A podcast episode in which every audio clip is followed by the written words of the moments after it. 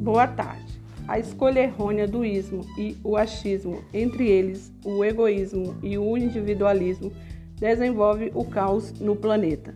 O sistema planetário entra em colapso, colocando em risco o sistema sustentável no universo. Doenças como o coronavírus chegam sem aviso prévio. A perda de vida é rápida e constante. Não é castigo divino, e sim o real resultado da desordem de ações tomadas pelo pensamento humano em tirar vantagem para si próprio. A sabedoria divina é rápida e eficaz para o bem ou para o mal. Consideramos sempre nossas escolhas, nossas consequências.